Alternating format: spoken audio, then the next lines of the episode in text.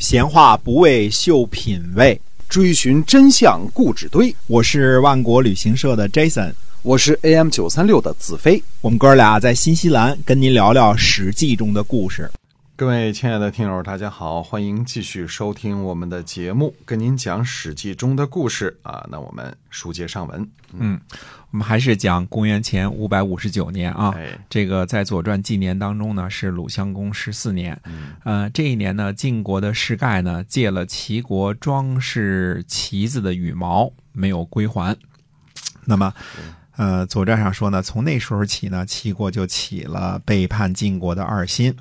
呃，仔细想想呢，这不过也就是个说辞。嗯，因为呃，齐国呢，嗯、虽说是这个小心眼儿啊，嗯，但是也不至于为几根羽毛就就起了背叛之心。对，真正的原因是什么呢？齐国地大物博，人口众多。嗯嗯，引用一下毛泽东的话啊，哎 呃，总觉着自己呢是有本事，能和晋国霸主大人抗衡的。嗯再加上呢，呃，齐国的祖先呢，齐桓公曾经雄起过一次，对吧？当过霸主，并不是说祖上有这个经验啊，嗯凭什么要在晋国手下当小弟呢？所以齐国呢，时不常的会起和霸主大人叫叫板的念头，嗯，时不常的会想这事儿啊。齐桓公是春秋第一第一位霸主主，，第一位霸主，对，人家是老老资格的，老资格的，嗯。而且确实他地理位置也好，是吧？嗯。那么，就像原来呢，这个郑国跟随楚国啊，是这个，嗯、它的标志呢就是出兵讨伐宋国，对吧？因为大家知道，郑国只要一跟了楚国，就去讨伐宋国啊。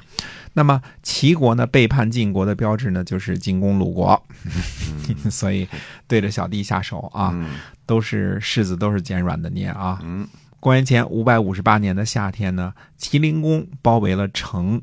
前边我们说过啊，城位于今天的山东的宁阳，或者说，呃，往北边点儿靠近大汶口镇这个附近啊。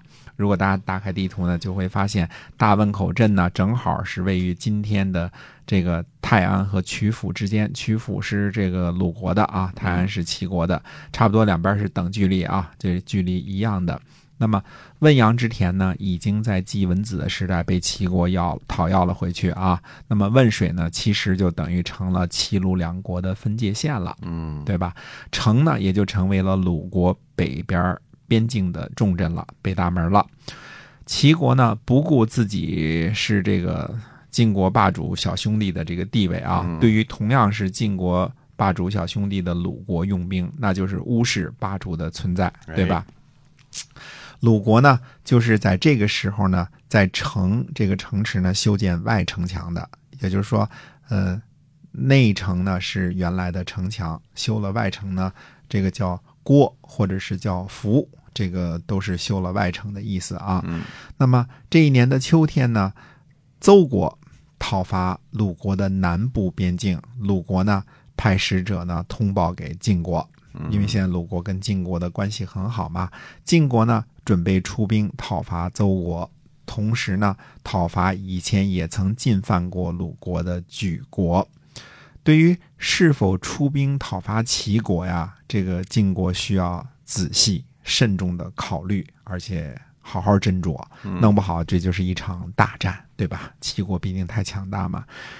但于但是呢，对于这个是否出兵讨伐邹国或者莒国呢，这个问题就没有什么太多的悬念了，对吧？可是呢，偏偏正好赶上晋国准备出兵的时候呢，晋悼公卒，晋悼公没了。了，嗯嗯，那么呃，会和诸侯呢共同出兵的事儿呢，只好先放下，呃，赶紧办丧事儿，对吧？哎，郑国的子熙去晋国呢奔丧，这个子熙是原来子嗣的儿子啊，嗯又派子乔呢前去晋国呢送葬，这是派了两个大臣去奔丧和送葬。公元前五百五十七年的春天呢，葬晋悼公，晋平公继位。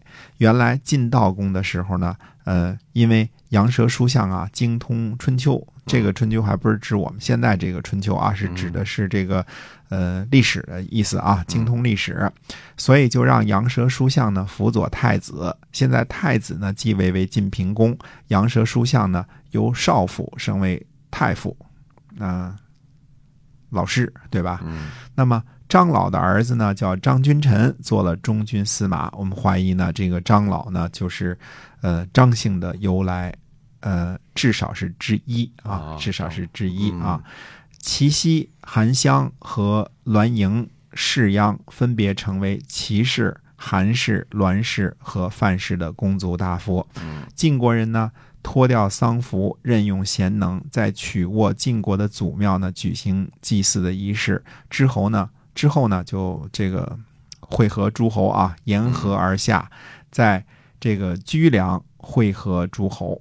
晋国发出的命令是呢，归还侵占别人的土地。这个呢，就是为了鲁国的缘故，因为鲁国最近老被齐国打，也被南边的这个邹国和莒国打，嗯，对吧？那么，呃，为了鲁国这个缘故呢，所以就拘捕了这个邹国的这个邹宣公和莒国的莒离比公，把两个国君呢都给抓起来了，嗯而且责备他们呢，你们两国的使者呢，经常往来于北边的齐国和南边的楚国。晋平公呢，在这个宴请诸侯的时候啊，让诸位大夫呢跳舞，嗯啊，并且说呢，说这跳舞时唱的诗啊，必须得和舞蹈呢般配。哦，但是齐国的大臣高厚的这个诗歌和舞蹈呢不相匹配嗯，中行衍呢就发怒说了，说诸侯有意志，就是有人想的是不一样。其实这也可能高后同学跳舞水平就是差，是吧？是这个赋诗水平差，对吧？嗯呃，就找茬儿。于是呢，呃，就让诸侯大夫呢和齐国的高后盟誓，说你这个跳舞跟这个诗歌不配啊，所以我们就得让你再盟誓。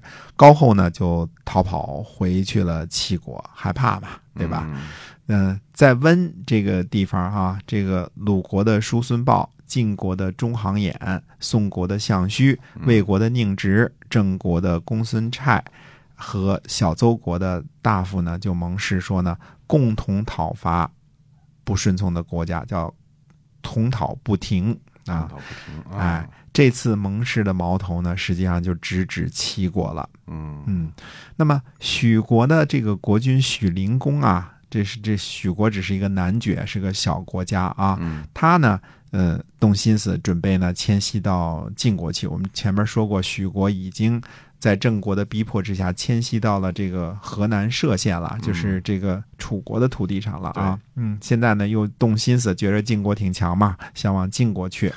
但是大夫们呢就不答应，嗯晋国呢就让诸侯呢暂且回国，呃，晋国要单独去讨伐徐国。嗯郑国的子乔呢，听说晋国要讨伐许国，这个郑国的世仇啊，就侍奉着郑简公呢，跟随着诸侯。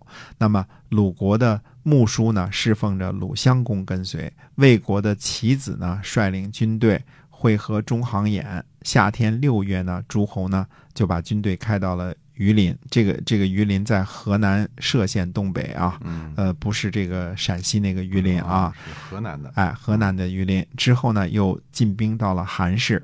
韩氏呢，在涉县的北边，就是我们说这个又当叶姓的那个那个由来的啊，叶啊，就叶县，这个叫叶歙县。公社公那个，对啊，叶公社公那个啊，嗯哎，这个许国已经迁徙到这儿了嘛，那么现在诸侯也来了。晋国的中行衍呢和栾衍呢率领军队呢讨伐楚国，报复楚国在四年前发动的杨梁之役。啊、楚国的公子革率领军队和晋国呢战于战板，那么结果呢楚军大败。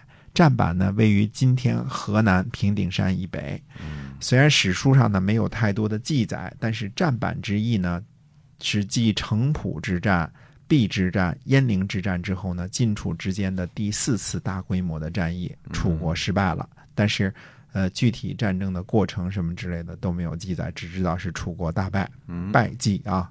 那么晋国呢一直攻打到了方城山之外之后呢，趁机呢讨伐了许国之后呢，才回军。啊，这是晋国这次的这个作为啊。啊，方城山呢，在应该也在河南的歙县，它差不多一直是楚国的呃南大门。当然后来楚国又扩张了一些啊，嗯方城山之外呢也有这个呃这个土地啊，但是方城山呢肯定是楚国的一道陆地上的一套一道天险啊。那我们看看呃。晋国这次除了是不是只是打一下什么许国或者楚国就完事儿了呢？会不会再去这个找齐国的麻烦呢？嗯按照原来的约定啊，哎那我们下回跟大家接着说。好，那么今天呢，我们这个史记中的故事呢，就先跟您聊到这儿。感谢您的收听，我们下期再会。再会。